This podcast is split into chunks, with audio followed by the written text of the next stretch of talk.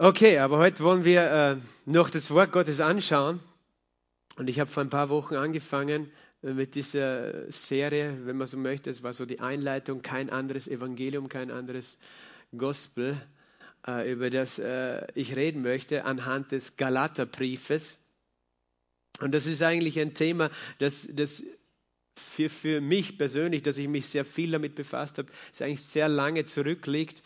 Äh, es war für mich ganz wichtig und ich habe auch, wie ich angefangen habe zu lehren, ich glaube, ich weiß nicht, ob Wolfgang, du dich erinnerst, wie ich gekommen bin, vor elf Jahren, habe ich angefangen über Galater zu lehren.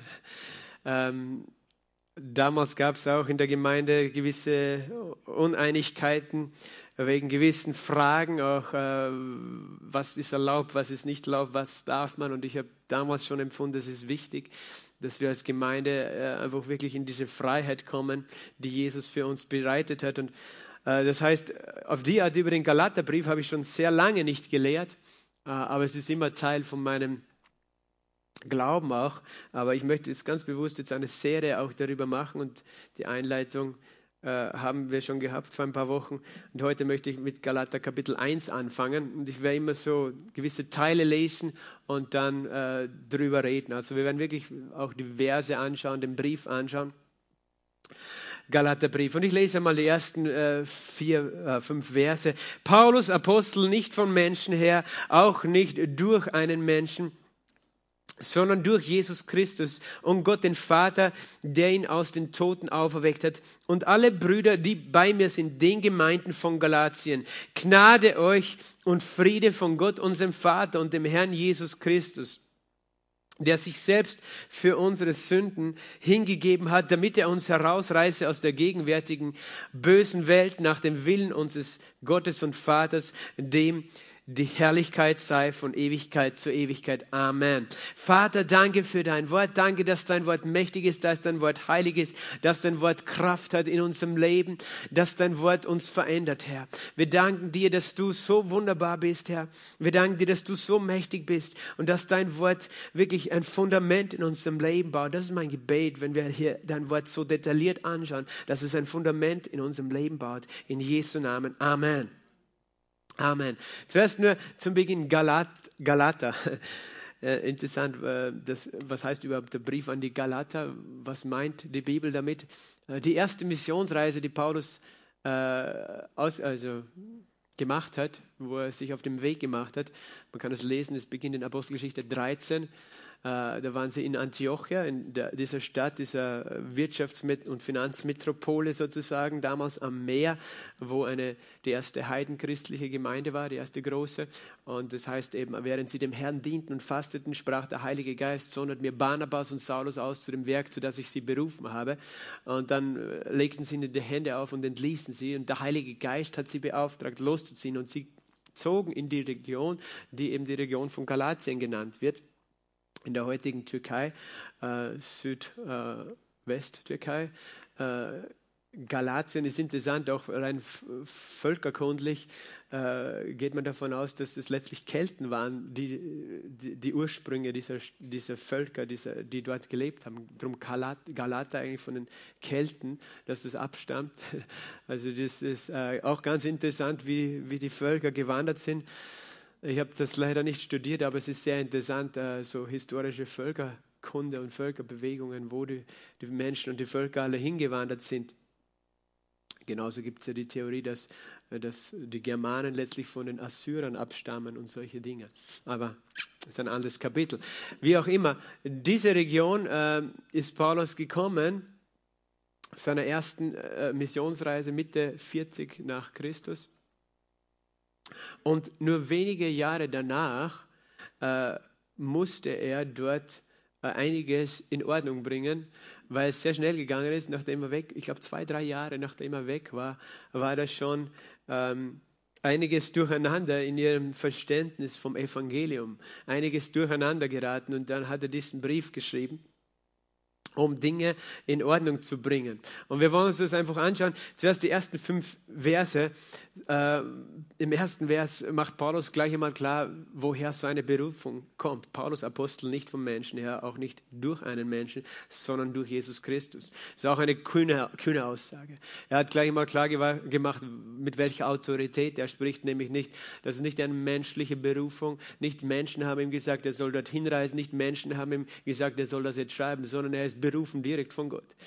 Ähm, das hat auch damit zu tun, dass eben seine Autorität natürlich auch in Frage gestellt worden war in der Gemeinde, in den Gemeinden, weil es waren ja, ist ja eine Region, in der mehrere Gemeinden waren äh, und wo, wo in Frage gestellt worden ist, sollen wir überhaupt das ernst nehmen, was Paulus sagt beziehungsweise Menschen gekommen sind, die Paulus kritisiert haben, so dass äh, die gesagt haben, hey, der, der lehrt was Falsches. Aber er, er ist sehr kühn in dieser, in dieser Einleitung, sagt gleich mal, wer er ist. Er ist Paulus, der Apostel, nicht vom Menschen her. Nicht Menschen haben ihm den Auftrag gegeben, sondern Gott selbst.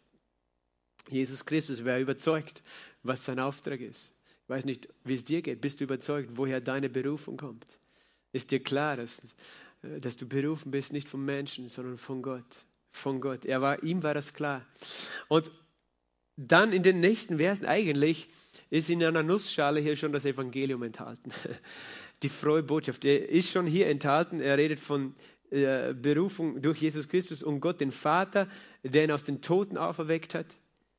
Und alle Brüder, die bei mir sind, den Gemeinden von Galatien, Gnade euch und Friede von Gott, unserem Vater und dem Herrn Jesus Christus, der sich selbst für unsere Sünden hingegeben hat.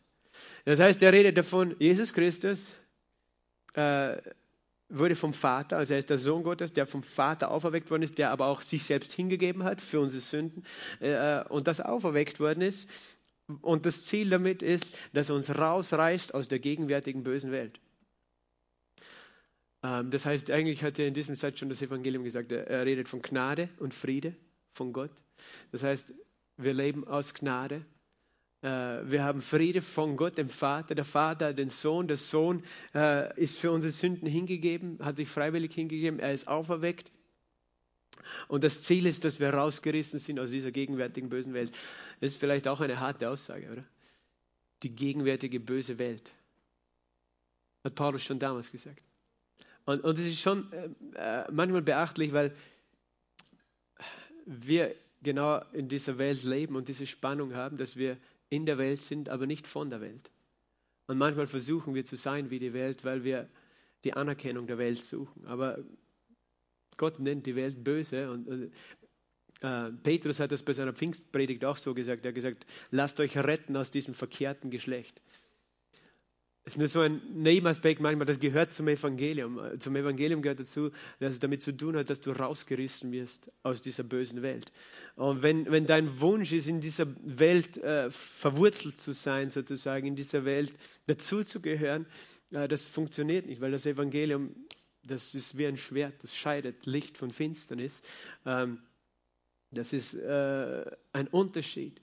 Und Paulus, und, und das ist Gottes Perspektive auf die Welt ist sie ist böse. Das heißt nicht, dass er sie nicht liebt, weil so sehr hat Gott die Welt geliebt, dass, dass es einen Sohn gab. Verstehe das jetzt nicht falsch. Das heißt nicht, dass wir die Welt, die Menschen in der Welt nicht lieben. Aber, aber es ist wichtig, dass wir verstehen, äh, was für ein Vorrecht es ist, dass wir herausgerissen worden sind aus der Welt und dass wir nicht immer, äh, weil ich kenne wirklich auch Menschen, die mit dieser Spannung zu kämpfen haben und die, die, die so gern die Anerkennung der Welt hätten. Und wenn wir danach streben, dann haben wir immer Probleme in unserem Glaubensleben. Wenn wir wollen, dass Menschen, die Jesus nicht kennen, uns einfach unseren Glauben und alles lieben und akzeptieren, obwohl sie Jesus nicht kennen, wenn wir nach Anerkennung von dieser Welt suchen, äh, werden wir schwierig haben. Und manche Menschen gehen dann zurück sogar in die Welt, weil sie mit dieser Spannung nicht leben wollen oder können. Aber Paulus sagt, Jesus hat uns herausgerissen aus der gegenwärtigen bösen Welt. Das war sein Ziel uns rauszufischen, wie aus einem Ozean. Dich rauszufischen, aus einem Ozean, wo du sonst ertrinken würdest. Ähm, ja, also ich sage, dass äh, jeder von uns muss mit dieser Spannung leben. Und warum schreibt er das auch hier am Anfang? Weil letztlich das Evangelium, das er gebracht hat, äh, so anders war oder so einen Unterschied gemacht hat, dass es tatsächlich äh, auf einmal bist du ein Fremdkörper in der Gesellschaft. Weil du, äh, und selbst unter religiösen Menschen, verstehst du? Wirst du so, weil du, weil du, weil du nicht irgendeine Religion hast. Viele Menschen haben auch damals eine Religion gehabt, auch die Heiden haben ihre Götzen angebetet. Äh, äh, das war egal. Da, da, haben die Juden gelebt, da haben die Heiden gelebt und natürlich die Juden haben sich auch von den Heiden distanziert. Aber wenn du ein Christ warst, eben, dann bist du von Juden und Heiden abgelehnt worden. Dann warst du ein, ein, ein totaler Fremdkörper und das gehört dazu. Und wenn, wir, wenn, wir das, äh, wenn uns das nicht bewusst ist, dann ähm, sind wir vielleicht später frustriert, wenn wir draufkommen. Ähm, Menschen lehnen uns ab wegen unserem Glauben oder äh, halten uns für fanatisch oder sonst irgendwas. Ich meine, natürlich, wir können natürlich auch dumme Sachen machen, wo die Welt uns zu Recht auch ablehnt dafür. Das möchte ich so nicht sagen, ja, aber es, ich sage, und, und umgekehrt, ich weiß, Menschen werden auch etwas sehen können in uns, was sie anzieht. Aber jetzt allgemein, die Welt, das System der Welt, äh, da gehören wir nicht mehr dazu. Amen. Das ist auch eine Sache, die wir, glaube ich, unser Leben lang lernen müssen und verstehen. Aber wir haben etwas Besseres, wir haben ein himmlisches Reich empfangen. Auf jeden Fall hier in dieser Einleitung sozusagen, da ist gleich mal in den ersten Versen das Evangelium drin ist eben von Jesus, dem Sohn, von Gott, dem Vater, auch in seiner Vaterschaft ist die Rede, dass wir Christen sind, um Kinder Gottes zu sein, von, von Tod und Auferstehung ist die Rede, von Gnade ist die Rede und von errettet zu sein, auch von Sünden und von dieser Welt äh, rausgerissen zu sein. Und dann kommt er zu Vers 6 und da lese ich jetzt Vers 6 bis 10, das ist so ziemlich der zentrale Teil ist dieses ersten Kapitels. Und er sagt, ich wundere mich, dass ihr, dass ihr euch so schnell von dem, der euch durch die Gnade Christi berufen hat, abwendet zu einem anderen Evangelium, wo es doch kein anderes gibt. Einige verwirren euch nur und wollen das Evangelium des Christus umkehren. Wenn aber auch wir oder ein Engel aus dem Himmel euch etwas als Evangelium entgegen dem verkündigten, was wir euch als Evangelium verkündigt haben, er sei verflucht. Wie wir früher gesagt haben, so sage ich auch jetzt wieder, wenn jemand euch etwas als Evangelium verkündigt entgegen dem, was ihr empfangen habt, er sei verflucht. Denn rede ich jetzt Menschen zuliebe oder Gott oder suche ich Menschen zu gefallen, wenn ich noch Menschen gefiele, wäre ich Christi Knecht nicht.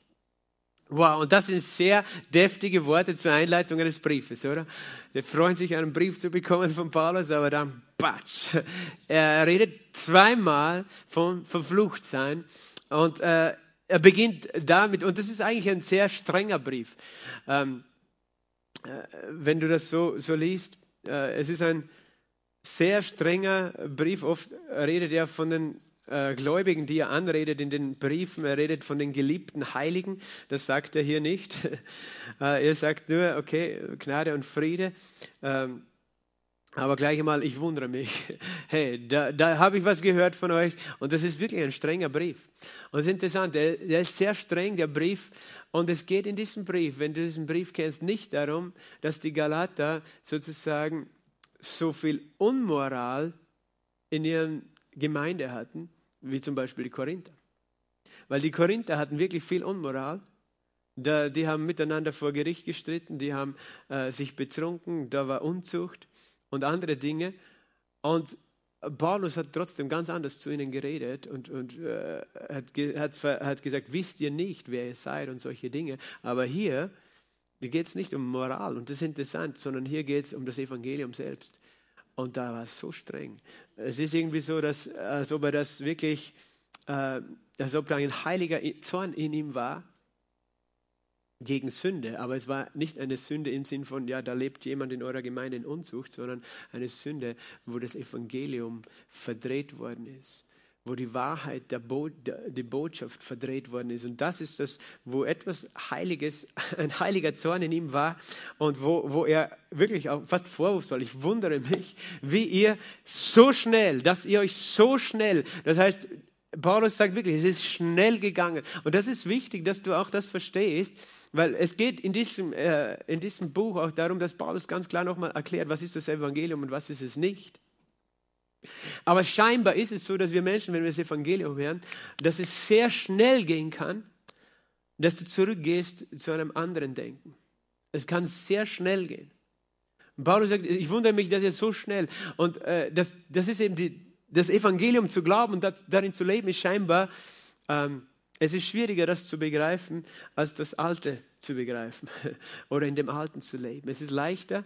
Und er redet hier nicht von eben den moralischen Sünden, sondern von der Sünde der Gesetzlichkeit, der Selbstgerechtigkeit. Äh, es ist leicht, dass du als Mensch ganz äh, vom Weg zu, abkommst vom Weg des Evangeliums zurück in deine eigene Gerechtigkeit, in deine eigene Selbstgerechtigkeit. Und das ist der Grund, warum ich auch nicht aufhöre, vom Evangelium zu reden, weil, weil ich es von mir selber weiß, weißt du. Ich habe das Evangelium gehört und ich habe immer wieder äh, tiefere Offenbarung bekommen vom Evangelium, sei es in der Predigt, speziell in der Bibelschulzeit habe ich ganz viel Offenbarung empfangen vom Herrn, vom Evangelium, auch durch Lehren, die ich gehört habe.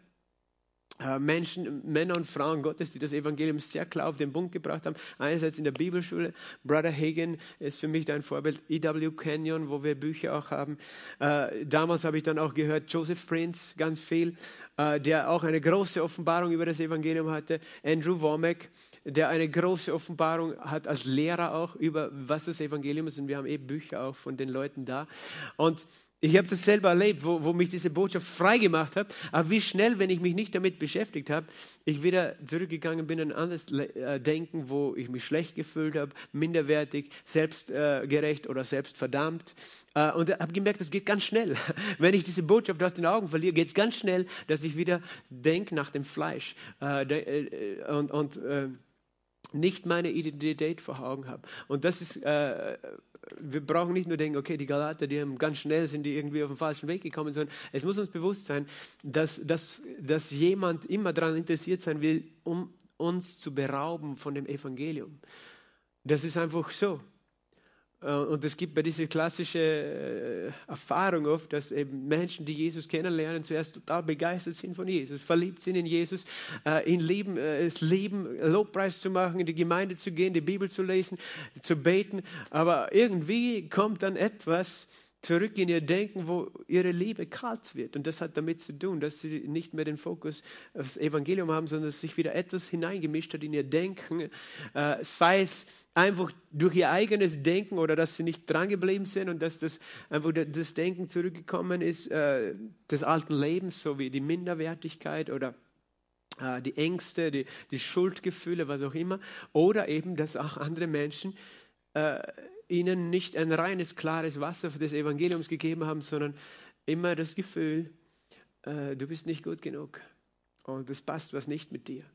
Und weißt du, da, dafür, ich weiß, dass wir, gerade wir in freien Gemeinden, die wir die Bibel sehr ernst nehmen, äh, oft sehr äh, leicht auch verführt werden in unserem Denken, dass wir auf einmal, ja, wir, weil wir lesen ja die ganze Bibel und auf einmal mischen wir Dinge zusammen, äh, und haben nicht mehr ein klares Evangelium, sondern sagen, weißt du, Gott ist heilig und wenn du nicht heilig genug bist, weiß ich nicht, ob du wirklich in den Himmel kommst. Und, und, und so reden wir dann untereinander auf einmal. Und Menschen können dir da auch das suggerieren. Also es geht sehr schnell. Äh, und er redet davon, dass sie von einem Punkt an den anderen gekommen ist, von dem, der euch durch die Gnade Christi berufen hat. Oder eigentlich kannst du es auch übersetzen, in der oder in die Gnade Christi hat er euch berufen. Von dem, der euch durch die Gnade oder in die Gnade Christi, du bist wohin berufen? In die Gnade von Jesus Christus. Das ist der eine Ort, wo du warst. Das, das sagt er. Ihr wart an diesem Ort. Ihr habt verstanden, dass ihr in der Gnade und in die Gnade und durch die Gnade berufen worden seid, gerufen worden seid. Das heißt, es war ein völlig völlig unverdientes Geschenk. Gnade bedeutet unverdient und unverdienbar. Du kannst es nicht verdienen und du musst es nicht verdienen. Und Gott schenkt es dir. Das Evangelium, die Botschaft von Jesus, das wird dir geschenkt. Und das ist deine erste Position, die du hast in Christus. Du, du bist aus einer Gnade errettet angenommen worden. Und so schnell kann es gehen, dass du von dieser Gnade hin dich abwendest zu einem anderen Evangelium. Und äh, das heißt, das Gegenteil von diesem äh, einen wahren Evangelium ist das andere Evangelium. Und das wahre Evangelium hat was an sich? Die Gnade. Das wahre Evangelium ist das Evangelium der Gnade. Und das heißt, es geht ganz leicht, dass du dich abwendest zu einem anderen Evangelium, obwohl Paulus sagt, es gibt gar kein anderes Evangelium, weil alles, was nicht klar ist, ist nicht wirklich ein Evangelium. Weil das, das Wunderbare am Evangelium ist ja, dass uns etwas geschenkt worden ist. Und wenn dir jemand erzählen will, dass es ein Evangelium ist, wo aber zu diesem Geschenk deine eigenen Werke und deine eigene Verpflichtung dazukommt, dann ist es gar kein Evangelium, auch wenn sie es Evangelium nennen. Und dann wird gesagt, wir verkündigen das Evangelium, aber es ist nicht mehr das Evangelium.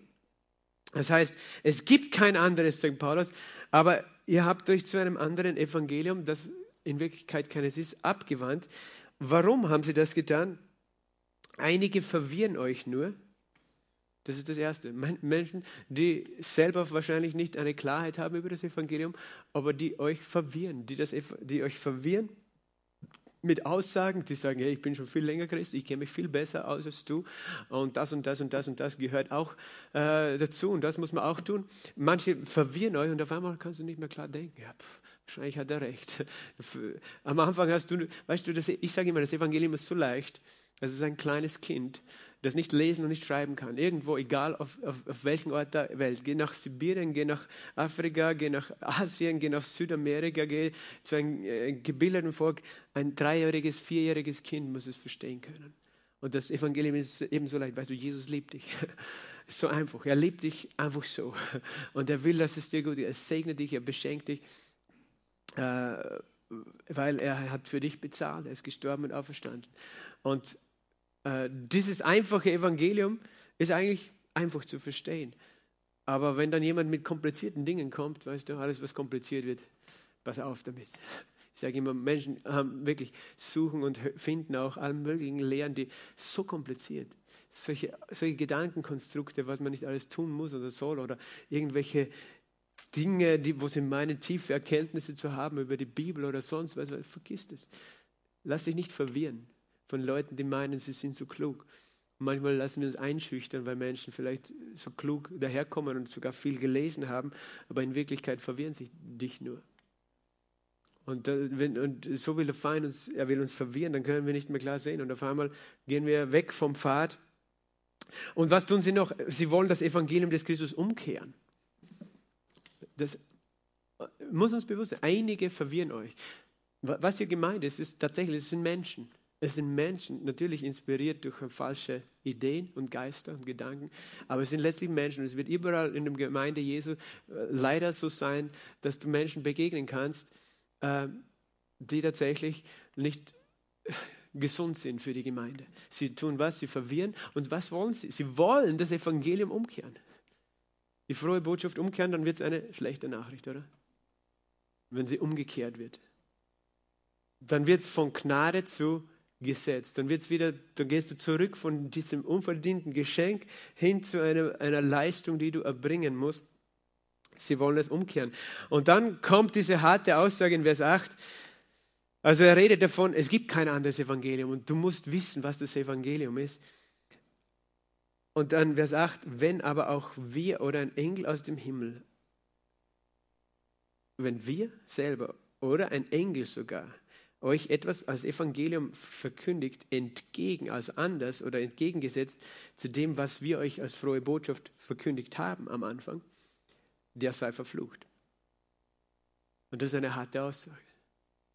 Das heißt, Paulus ist hier sehr ernst, weil, weil er sagt, wenn, wenn du ein anderes Evangelium bringst, dann bringst du alle ins Verderben. Wenn du Menschen in eine andere Richtung lehrst. Und uns muss das klar sein, dass es gibt ein anderes Evangelium, das kein Evangelium ist, aber es gibt andere Botschaften. Und Paulus macht so klar, was, was ist. Wenn du, wenn du nicht die Wahrheit von Jesus bringst, äh, lastet ein Fluch auf dir. Es ist nicht, weil Gott so böse ist, sondern es ist einfach Licht und Finsternis. Da gibt es nichts dazwischen. Und er redet, wenn wir, also sogar wenn wir, wir haben nämlich Du musst natürlich wissen, was hat er ursprünglich verkündet, aber das werden wir gleich anschauen. Aber wenn wir was anderes jetzt bringen, als wir als am Anfang gesagt haben, dann sind wir selber unter einem Fluch. Wenn wir, das heißt, er sagt, selbst ein Prediger ist nicht gefeit, dass er weggeht von der ursprünglichen Lehre, die er gehabt hat. Ich kenne auch Prediger, weißt du, die die komischsten Ideen entwickeln, die gut angefangen haben, aber dann irgendwo in ein anderes Evangelium. Sie, sie meinen, sie werden noch klüger und, und gescheit und gehen weg von dem einfachen, wahren Evangelium. Und er sagt, sogar wenn ein Engel euch etwas anderes verkündigt. Und damit meint er die ganze, den ganzen übernatürlichen geistlichen Bereich. Und wir wissen, dass Sekten so entstanden sind. Hast du gewusst, die Mormonen sind entstanden dadurch, dass Joseph Smith, ein Christ, der kein Fundament hatte im Wort, er war im Wald und es ist ihm ein Engel erschienen. Der Engel hieß Moroni und der hat ihm gesagt, was er alles aufschreiben soll. Und dann hat er das Buch Mormon geschrieben und darauf gehen die Mormonen zurück, die ein anderes Evangelium haben, die nicht, die, die sich nennen, dass sie Christen sind, aber nicht Christen sind, weil sie ein anderes Evangelium haben. Und ich werde jetzt nicht erklären, was sie alles glauben. Aber es ist nur ein Beispiel. Ein anderes Beispiel ist, und das kann ich hier sagen, es gab einen Mann, der hieß Mohammed, der auch in einer Höhle war und dort ist ihm ein Engel erschienen, der ihm gesagt hat, alle möglichen Dinge, die er aufschreiben soll. Und der hat ein Buch geschrieben, wir nennen es den Koran. Und eine ganze Religion ist entstanden. Ähm, der hatte auch, der hat ja interessanterweise, hat ja der war, glaube ich, mit Kaufleuten auch unterwegs viel und er hat in dieser Region viel von den Juden und von den Christen gehört, auch von ihren Geschichten, von ihren von den jüdischen äh, Traditionen, von den christlichen. Das hat er dann alles mit integriert, aber das, was er aufgeschrieben hat, war nicht das Evangelium. Paulus ist hier sehr klar, was da die Konsequenz ist. Und deswegen ist es wirklich eine ernste Sache, auch in Gottes Augen, dass das Evangelium bewahrt ist. Äh, und er wiederholt das dann noch einmal in Vers 9, wie wir früher gesagt haben, sage ich jetzt wieder, wie wir vorher gesagt haben. Wenn jemand, also er hat scheinbar das auch ganz am Anfang dort so verkündet, wenn jemand euch etwas als Evangelium verkündigt, entgegen dem, was ihr empfangen habt, er sei verflucht. Das heißt, er sagt es doppelt. Doppelt, okay? Wenn etwas zweimal gesagt wird, hintereinander, so klar, dann ist es wirklich eine sehr ernste Sache in den Augen von Paulus. Und, und was ist dann eben wichtig? Es ist wichtig, dass wir verstehen, wir müssen das Evangelium kennen. Es ist wichtig, dass du das Evangelium kennst. Und damit meine ich Folgendes, weißt du, das eine ist am Sonntag, du hörst Predigten, du wirst ermutigt, du wirst erbaut. Aber ich dir, wenn du nicht selbst anfängst, ein Fundament zu bauen in deinem Leben von dem Wort Gottes, das heißt, wenn du wirklich deine Schaufel nimmst und anfängst zu graben und sagst, ich möchte wirklich ein tiefes Fundament haben. Ich möchte nicht nur, ja, weil der Prediger sagt, dass das klingt gut und ich glaube das, aber wenn du kein Fundament hast, ich sage nicht, dass es so sein muss, aber dann kannst du, kann es sein, dass du zu denen gehören könntest irgendwann, die beeindruckt werden, wenn irgendwer anderer kommt, etwas anderes sagt und nicht einmal merken, dass er etwas anderes sagt, weil sie ganz verwirrt sind und zuerst denken, das ist eh das Gleiche und, und gar nicht merken, dass es anders ist. Und es schadet dir selbst. Du selbst kommst zu Fall. Das heißt, es ist wichtig, dass du, äh, und das, das ist das eine, weißt du, wir können Predigt hören und wir können Lehre hören. Jesus heißt, von Jesus heißt, er lehrte, predigte und heilte. Manchmal wollen wir nur, dass Jesus heilt und das ist wunderbar, dass er heilt, dass er einfach wirkt in unserer Mitte. Das ist ein Teil seines Dienstes, ein Drittel. Er predigt, ja, wenn er predigt, dann verkündet er, dann ermutigt er oder er, er erklärt, er deklariert sozusagen Wahrheiten. Aber Lehre die nimmt das auseinander, die erklärt es so, dass es wirklich äh, dein Geist auch logisch versteht, aber dass es auch in dein Herz hineinfällt. Und äh, Lehre kannst du nicht ersetzen durch Predigen. Und es gibt viele Christen, die leben nur von Sonntagspredigten oder auch von Fernsehpredigten. Predigten sind gut, aber Predigten sind nicht das gleiche wie Lehre. Und es gibt viele, die haben einen Haufen von Predigten gehört, aber die haben kein Fundament. Das ist wie ein Haufen Ziegelsteine, den du hast in deinem Leben. Ein Haufen Ziegelsteine sind kein Haus.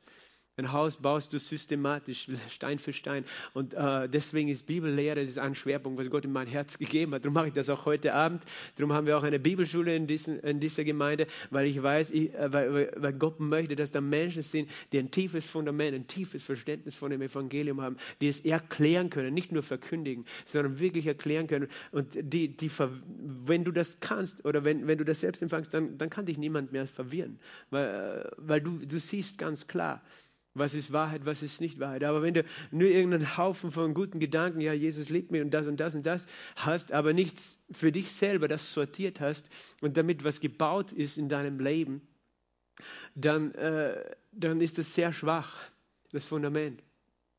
Und deswegen, äh, Paulus äh, legt hier nochmal sozusagen ein Fundament mit dem Evangelium. Das ist interessant, wir können fragen, was, was war überhaupt das, was er zuerst verkündet hat?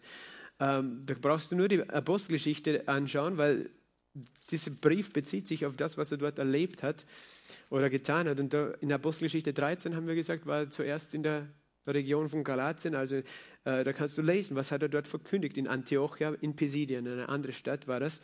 Da hat er Folgendes verkündigt, da hat er gesagt, der aber, Vers 37, den Gott auferweckt hat, sah die Verwesung nicht. So sei es euch nun kund, Brüder, dass durch Jesus euch Vergebung der Sünden verkündigt wird und von allem, wovon ihr durch das Gesetz Mose nicht gerechtfertigt werden konntet, wird durch Jesus, durch diesen, durch Jesus jeder, der glaubt, gerechtfertigt. Das war die Botschaft, die er dort gegeben hat. Jeder, der an Jesus glaubt, wird umsonst gerechtfertigt. das ist etwas, was durch das Gesetz niemand erlangen könnte. Er wird umsonst, kostenlos, du musst nichts dafür tun, gerechtfertigt wenn du nur einfach glaubst an den, und er redet davon, dass Jesus gestorben und auferweckt worden ist, an den, der für dich gestorben und auferweckt worden ist, wenn du das glaubst, wirst du umsonst gerechtfertigt. Und das war, es war so eine hammermäßige Botschaft damals, das ist eigentlich nur kurz, was er gepredigt hat, dass es heißt, dass, dass, sie, dass sie ihn baten, dass er das Gleiche nochmal zu ihnen redet. Und dann heißt es, er, er redete ihnen zu, äh, dass sie beharrlich wo bleiben? Bei der Gnade Gottes. Das war die erste Botschaft dort in Antiochien in Pisidien.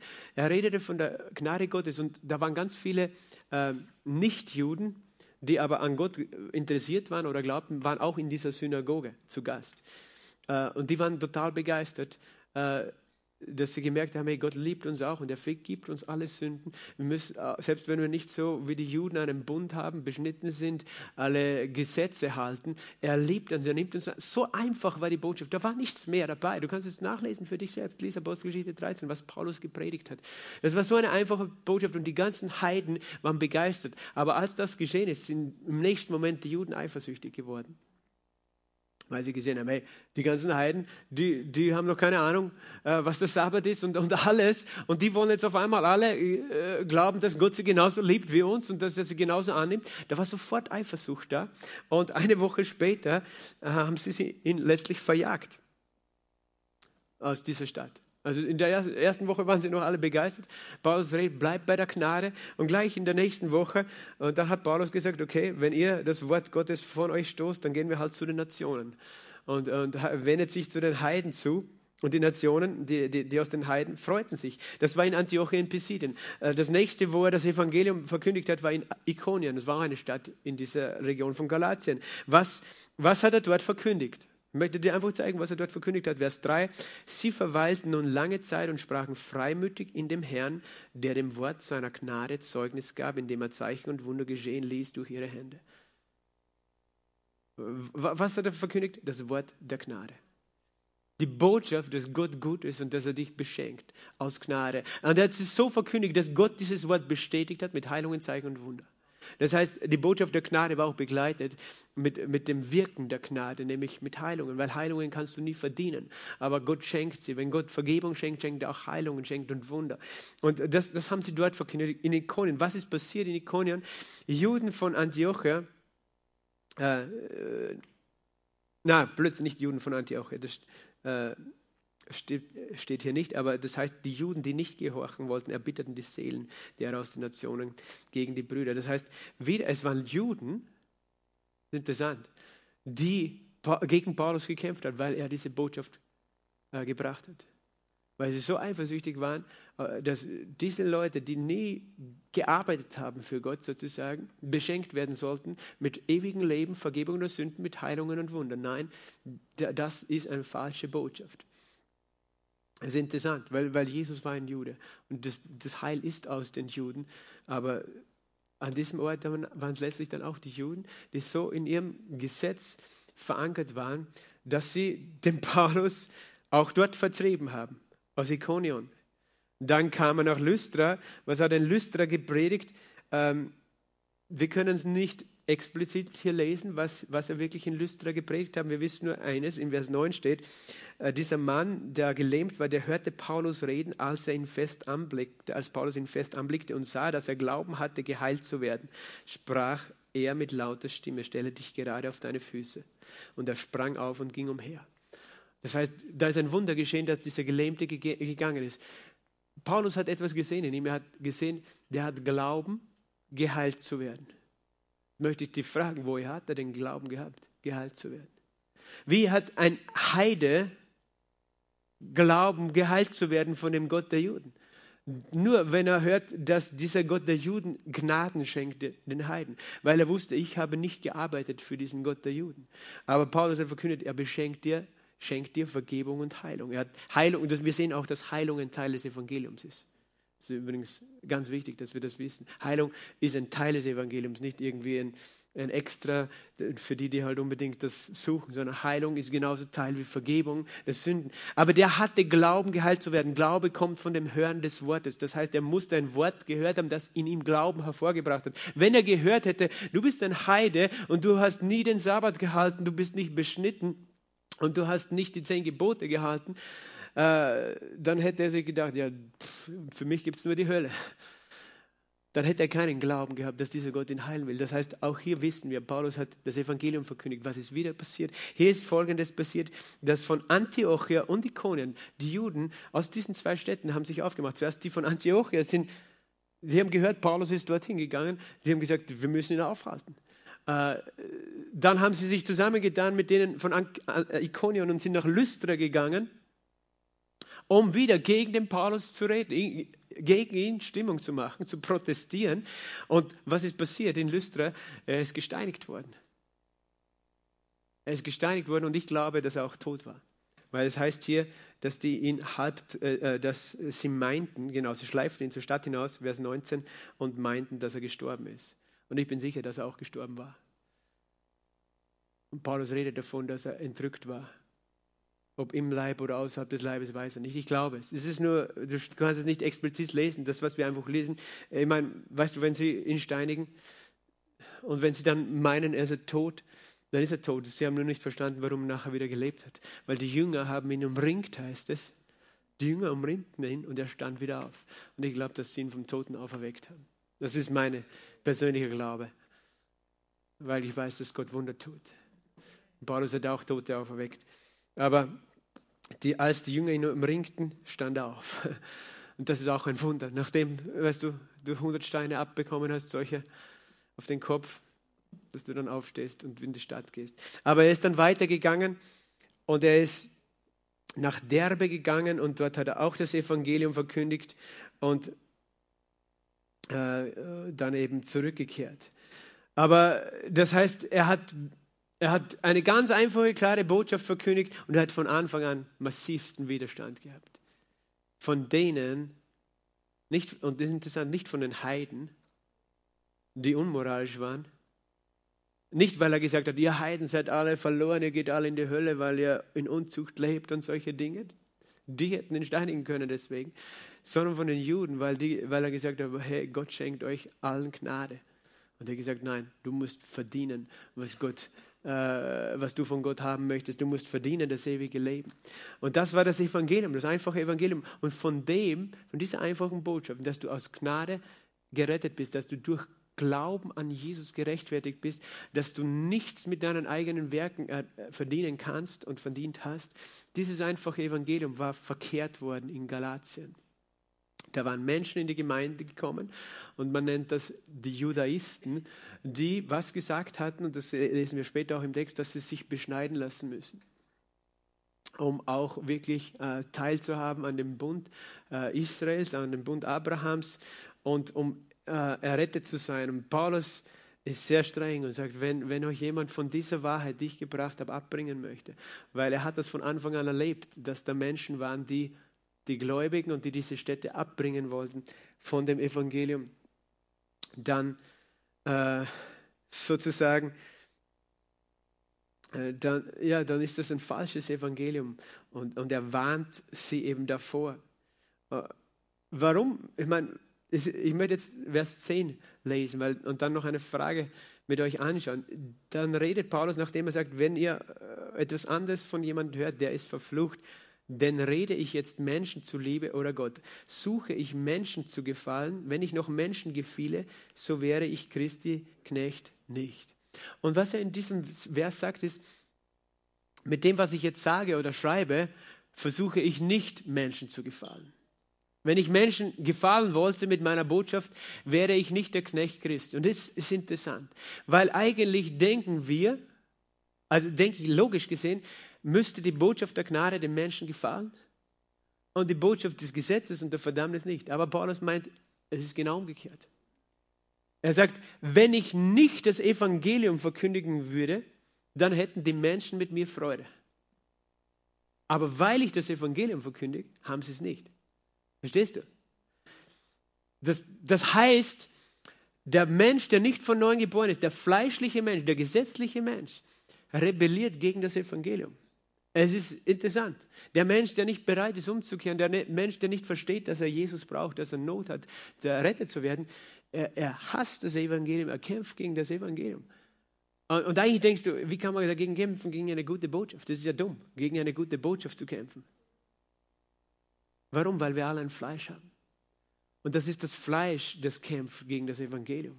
Und, und er sagt, wenn ich das Gesetz predigen würde, dann würde ich Menschen gefallen.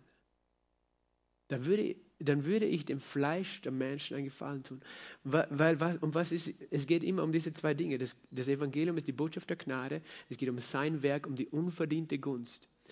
Und das, äh, das falsche Evangelium ist letztlich Religion, es ist das Werk des Fleisches, es ist das Gesetz, was du tun musst, was du arbeiten musst, was du leisten musst für Gott. Und Letztlich das Fleisch sucht Letzteres. Warum? Erstens einmal, weil das Fleisch ist stolz auf seine eigenen Werke. Das Fleisch glaubt, ich kann etwas Gutes vollbringen. Das Fleisch ist, äh, ist getäuscht. Adam hat gedacht, er kann ohne Gott leben. Und Eva er hat gesagt, nein, wir brauchen nicht vom Baum des Lebens essen. Wir essen vom Baum der Erkenntnis von Gut und Böse. Das heißt, wir machen uns unabhängig, weil wir, sind, wir wissen selber, was gut und schlecht ist und wir werden das Richtige tun. Der Mensch, der von sich selbst abhängig ist, der Mensch, der sagt, ich tue selber das Richtige. Ich habe mein Leben selber in der Hand. Ich schaffe es selber. Das ist der Stolz des Menschen. Und das Evangelium widerspricht diesem Stolz, weil das Evangelium sagt, du brauchst Gott. Du brauchst seine Gnade. Äh, aber äh, dieser Stolz, der durch den Sündenfall in die Natur des Menschen gekommen ist, diese sündige Natur, die wir haben, die will selber unabhängig sein von Gott und ist stolz auf ihre eigenen Werke. Ich kann es schaffen. Ich, ich, ich bin besser als die anderen. Wir vergleichen uns mit den anderen. Das ist der Stolz auf unsere eigenen Werke. Warum widerstehen wir noch der frohen Botschaft? Weil äh, das Evangelium letztlich heißt, weißt du, dein Fleisch kann nicht gesegnet werden von Gott. Das, das, Fleisch und was du tust, du kannst dich nicht selber mit deiner Kraft erretten, sondern der einzige Weg zur Errettung ist das Kreuz. Und das Kreuz bedeutet, dein Fleisch muss sterben. Das gehört auch zum Evangelium. Das Kreuz bedeutet, dieser Mensch, die, der, die sündige Natur, die kannst du nicht einfach äh, gut machen. Du kannst nicht sagen, meine sündige Natur tut viel Gutes und ich bin gut und deswegen komme ich in den Himmel oder sonst was. Sondern Paulus, das Evangelium äh, sagt, nein, du musst sterben. Aber Jesus ist den Tod gestorben, aber du gibst ihm dein Leben ans Kreuz. Du wirst ans Kreuz genagelt und niemand von uns will sterben. Das Fleisch will nicht sterben, verstehst du? Unser Fleisch will äh, ohne Gott selber leben, weiterleben. Wir brauchen Gott nicht, aber sterben wollen wir auch nicht. Wir wollen nicht, äh, wir wollen nicht diesen Schmerz, weil das Fleisch will tun, was es will. Das, ist, das heißt, Angst vor diesem Tod und vor diesem Schmerz, nein, das wollen wir nicht. Wir wollen nicht das Evangelium, das so ein hartes Urteil über unser Leben ausspricht letztlich, obwohl es eine Gnadenbotschaft ist. Und eben das, äh, das Fleisch verleugnet immer die, eigenen Sünde, die eigene Sünde. Gell? Und ist stolz auf seine eigene Gerechtigkeit. Das, das Fleisch des Menschen, der Stolz, Stolz betrügt, äh, äh, ist, glaube ich, steht irgendwo in, ich weiß jetzt nicht in welchem Vers in der Bibel. Ich glaube, Obadja, im Buch Obadja steht, der Hochmut deines Herzens hat dich betrogen. Weißt du, Stolz betrügt uns. Wenn wir Stolz, in, wenn Stolz uns beherrscht, äh, dann sind wir belogen, dann belügen wir uns selbst, dann können wir nicht klar sehen. Dann glauben wir etwas Falsches über uns. Wir, mein, wir, wir sind der Meinung, wir sind gut wir sind stolz auf unsere Selbstgerechtigkeit und äh, verleugnen eigentlich, dass wir Sünder sind. Und eben das Evangelium, das greift den Stolz immer direkt an, weil es sagt, du brauchst Jesus. Ohne Jesus bist du verloren. Und du sagst, nein, ich brauche ihn nicht, ich kann selber. Ich bin selber gut. Es verleugnet. Der Stolz verleugnet und das Evangelium wird immer dem Stolz wehtun. Verstehst du? Wo wir sagen, wir können, wir, können, wir können nichts dazu beitragen, dass wir gerettet sind. Wir, wir sind so äh, in uns selbst so hoffnungslos verloren.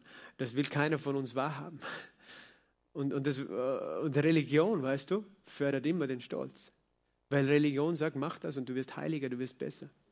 Mach deine fünf, äh, die fünf Säulen des Islam. Du mach deine fünf Gebete am Tag, mach eine Wallfahrt, mach das, äh, mach eine Pilgerreise dorthin, bete zehnmal den Rosenkranz.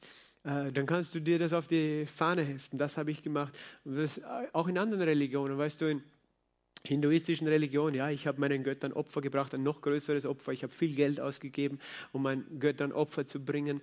Äh, und das heftest du dir auf die Fahne. Und du kannst es aber auch äh, in anderen Religionen, weißt du, in den äh, mystischen Religionen geht es darum, wie viel du meditierst. Ja, ich meditiere mehr, ich tue noch mehr meditieren, um frei werden von mir selbst. Es geht immer um, was ich tue und du bist, in Wirklichkeit bist du stolz. Äh, Religion nährt immer das Ego und den Stolz des Menschen. Jesus sagt, du, du hast nichts vorzuweisen. Das tut weh. Das will keiner hören. Nein, ich, will, ich kann mich schon selbst erlösen. Ich will einfach lang genug meditieren, bis ich die Erlösung habe. Das ist wieder, du selber willst das machen. Jede Religion dieser Welt, egal ob das eine festgeschriebene große Religion ist oder irgendeine Naturreligion, da geht es immer darum, dass letztlich der Stolz nie überwunden wird, sondern immer der Mensch versucht, etwas selber zu machen. Natürlich auch aus Angst und anderen Gründen, aber es ist, das Evangelium ist immer dagegen, gegen diesen menschlichen Stolz und sagt, du kannst gar nichts, aber Jesus hat es gemacht. Und ein Geschenk annehmen ist etwas, was Demut braucht. Weil meistens fühlen wir uns ja schuldig, wenn wir jetzt was geschenkt bekommen. Ja, was muss ich jetzt tun? Wir, wir denken, jetzt muss ich dem irgendwie auch was schenken, weil sonst ist er vielleicht beleidigt, weil er hat mir was geschenkt. Aber eigentlich erwartet er ja, dass ich ihm auch was schenke. Jesus erwartet gar nichts. Er beschenkt dich einfach. Und das demütigt uns, weil wir haben auch nichts vorzuweisen. Wir können ihm nur unser Herz geben. Aber selbst das hat er geschaffen, verstehst du? Also wir haben nichts, was wir selber produzieren können, was wir ihm geben können. Und das, das heißt, wir sind total, wir haben nichts wir haben vor Gott. Das ist das Evangelium. Und deswegen sagt Paulus, wenn ich Menschen gefallen würde, ja, dann würde ich Religion predigen. Und den Menschen sagen, was sie alles tun können und müssen dann fühlen sie sich gut, weil sie, das ist der religiöse Stolz. Und der religiöse Stolz ist sehr subtil, weil wir merken oft gar nicht, dass wir religiösen Stolz haben. Du kannst auch stolz sein als Freikrist, weißt du, stolz sein, weil du kennst die Bibel besser als alle anderen, weil du hast schon mehr die Bibel gelesen und auswendig gelernt, kannst stolz drauf sein, wenn, wenn du nicht aufpasst. Oder ich habe mehr Zeit im Gebet und in der Fürbitte verbracht als jemand anders. Und du merkst gar nicht, dass du eigentlich darauf stolz bist. Und dann hast du schon die falschen Motive. Das heißt, um das geht es eben nicht beim Evangelium. Suche ich Menschen zu gefallen oder Gott? Wenn ich noch Menschen gefiele, wäre ich Christi Knecht nicht. Und Paulus sagt, mit dem Evangelium gefalle ich nicht dem Fleisch, den Menschen. Aber natürlich gefällt das Evangelium denen, die verstehen, dass sie Gott brauchen. Weil es die einzige, wenn wir, wenn wir das erkannt haben, dass wir gar nichts können, dann ist es befreiend. Wow, die Zeit geht vor. Ich werde nur zum Abschluss noch sagen, etwas ähm, zu Vers 11, 11 bis 24. Wollt ihr das noch hören heute oder sollen wir das nächste Woche machen? Wir machen eine Abstimmung. Wer, wer sagt, das ist schon zu viel? Okay, Schweigung ist, Schweigen ist Zustimmung, okay? Wer schweigt, stimmt zu. Na, ich schließe noch ab, Vers 11 bis 24. Ich tue euch aber kund, Brüder, dass das von mir verkündigte Evangelium nicht von menschlicher Art ist. Ich habe es nämlich weder von einem Menschen empfangen noch erlernt, sondern durch Offenbarung Jesu Christi. Denn ihr habt von meinem früheren Verhalten im Judentum gehört, dass ich die Gemeinde Gottes über die Maßen verfolgte und sie zu vernichten suchte und im Judentum mehr Fortschritte machte als viele Altersgenossen in meinem Volk. Ich war ja für meine überkommenen väterlichen Überlieferungen in viel höherem Maße ein Eiferer, als es aber dem, der mich von meiner Mutterleib an ausgewählt hat, durch seine Gnade berufen hat, gefiel, seinen Sohn in mir zu offenbaren, damit ich ihn unter den Nationen verkündigte, zog ich nicht Fleisch und Blut zu Rate. Ich ging auch nicht nach Jerusalem hinauf zu denen, die vor mir Apostel waren, sondern ich ging sogleich fort nach Arabien und kehrte wieder nach Damaskus zurück. Darauf, nach drei Jahren, ging ich nach Jerusalem hinauf, um Käfers kennenzulernen und blieb 15 Tage bei ihm. Keinen anderen der Apostel sah ich außer Jakobus, dem Bruder des Herrn. Was ich euch schreibe, siehe vor Gott, ich lüge nicht. Darauf kam ich in die Gegenden von Syrien und Silizien. Ich war aber den Gemeinden, die in Christ, Judäa, die in Christus sind, von Angesicht unbekannt. Sie hatten nur gehört, der, der einst uns verfolgte, verkündigt jetzt den Glauben, den er einst zu vernichten suchte. Und sie verherrlichten Gott um meines Willens. Und ich möchte nur so viel sagen hier. Paulus redet davon und er bestätigt nochmal seine Autorität. Er sagt, das Evangelium, das ich verkündige, ist nicht von menschlicher Art.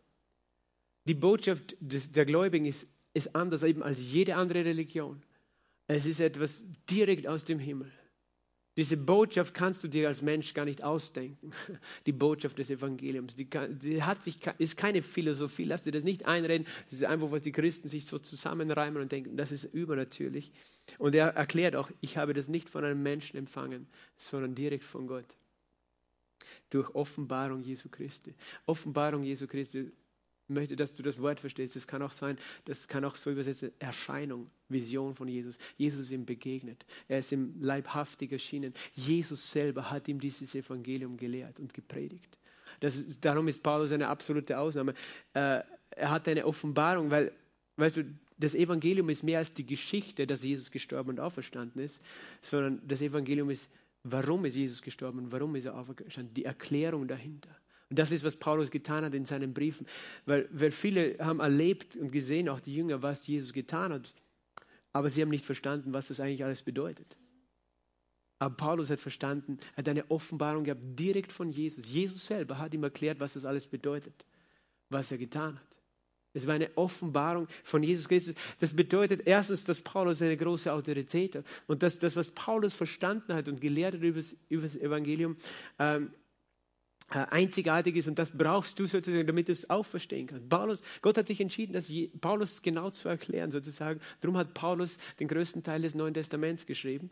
Und gleichzeitig sagt es mir, dass es so wichtig war für, für Gott, dass es persönlich sozusagen jemanden erklärt. Das ist absolut übernatürlich. Jemanden persönlich erklärt und er hat nicht irgendjemand genommen, sondern einen, der absolut ein Schriftgelehrter war, der die die Schriften des Alten Testamentes kannte wie fast kein anderer seiner Zeit, kann man so sagen. Das heißt, jemand, der wusste, was alles steht, aber es nicht verstanden hat. Und er war so, und, und er hat das auch nicht geschrieben, äh, und er hat das nicht verkündigt als einer, der gesagt hat, okay, Leute, wir brauchen uns keine Sorge machen über Sünde, weil, weil er selber so ein Problem hatte mit Sünde sozusagen und sie gedacht hat, wir reden von einem billigen Evangelium, weil ich selbst habe mein Leben ja auch nicht in Ordnung, sondern er war ja jemand, der immer nach dem Gesetz alles richtig gemacht hat. Das heißt, er war nicht jemand, der gesagt hat, ja, das Gesetz ist mir zu schwer, darum gehe ich zum Evangelium, äh, sondern jemand, der gesagt hat, ich streng mich an, ich schaffe das Gesetz zu halten. Das heißt, er hatte auch eine Autorität und er redet aber, äh, er redet davon, dass er eben besser die, das Judentum verstand als alle anderen damals. Ich, äh, ich machte mehr Fortschritte als die anderen in meinem Volk. So kühn musste man sein. Das heißt, er wusste, dass er der Klügste war von allen Schriftgelehrten. Aber er sagt, Gott hat es gefallen, aus Gnade mich zu berufen, bevor ich im Mutterleib war, seinen Sohn in mir zu offenbaren. Und das war für ihn so, so gewaltig, dass Gott ihn ausgewählt hat und äh, dass Gott selbst ihm das offenbart hat.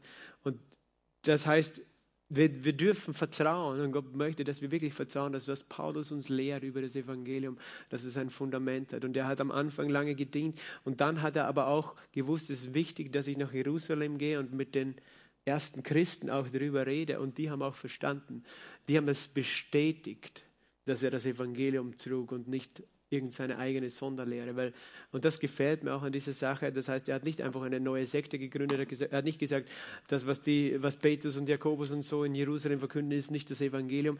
Nur äh, es gibt selbst Petrus später zu, äh, in seinem zweiten Petrusbrief sagt er, vieles von den Schriften Paulus ist schwer zu verstehen. Das heißt, selbst Petrus hat zugegeben, der Paulus hat mehr verstanden von dieser Wahrheit des Evangeliums als ich, obwohl ich die ganze Zeit dabei war. Und Paulus war ja nicht mit auf dem Weg mit Jesus. Aber Jesus hat ihm das alles gezeigt, übernatürlich, was das Evangelium ist. Amen.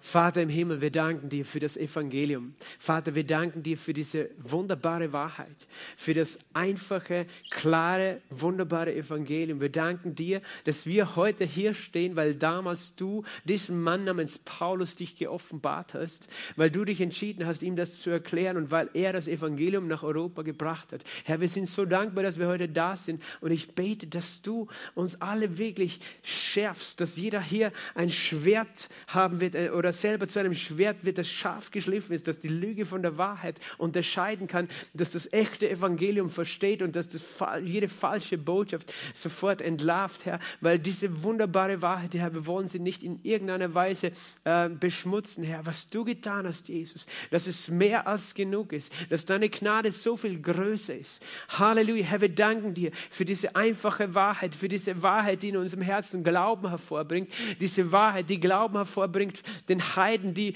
die wissen, sie haben nichts vorzuweisen vor dir, diese Wahrheit, die sagt, Herr, wir dürfen empfangen, was du bereitet hast. Halleluja. Wenn du da bist und irgendeine Not hast in deinem Körper gerade, komm einfach, steh auf und empfang. Empfang, weil es ist ein Teil des Evangeliums, dass Gott dich beschenkt, gerade jetzt neu beschenkt. Wenn du neue Kraft brauchst in deinem Körper, wenn du neue Hoffnung brauchst, sag einfach, Jesus, ich empfange dieses Geschenk. Ich empfange es aus Gnade. Ich muss nichts verdienen. Danke, Herr. Danke, dass du bezahlt hast und dass ich nichts irgendwie vorweisen muss vor dir. Ich empfange es wie ein Kind. Herr, wir empfangen wie ein Kind die Botschaft deiner Gnade. Wir empfangen, Herr, die Segnungen deiner Gnade. Und wir, wir, wir legen ab jeden Stolz, Herr. Wir lassen das hinter uns, Herr, weil wir wissen, Herr, du hast uns geschaffen und du hast uns gerettet. Du hast es vollbracht. Wir geben dir alle Ehre. Wir danken dir für deine wunderbare Gnade, dass wir diese Botschaft empfangen dürfen, empfangen haben, Herr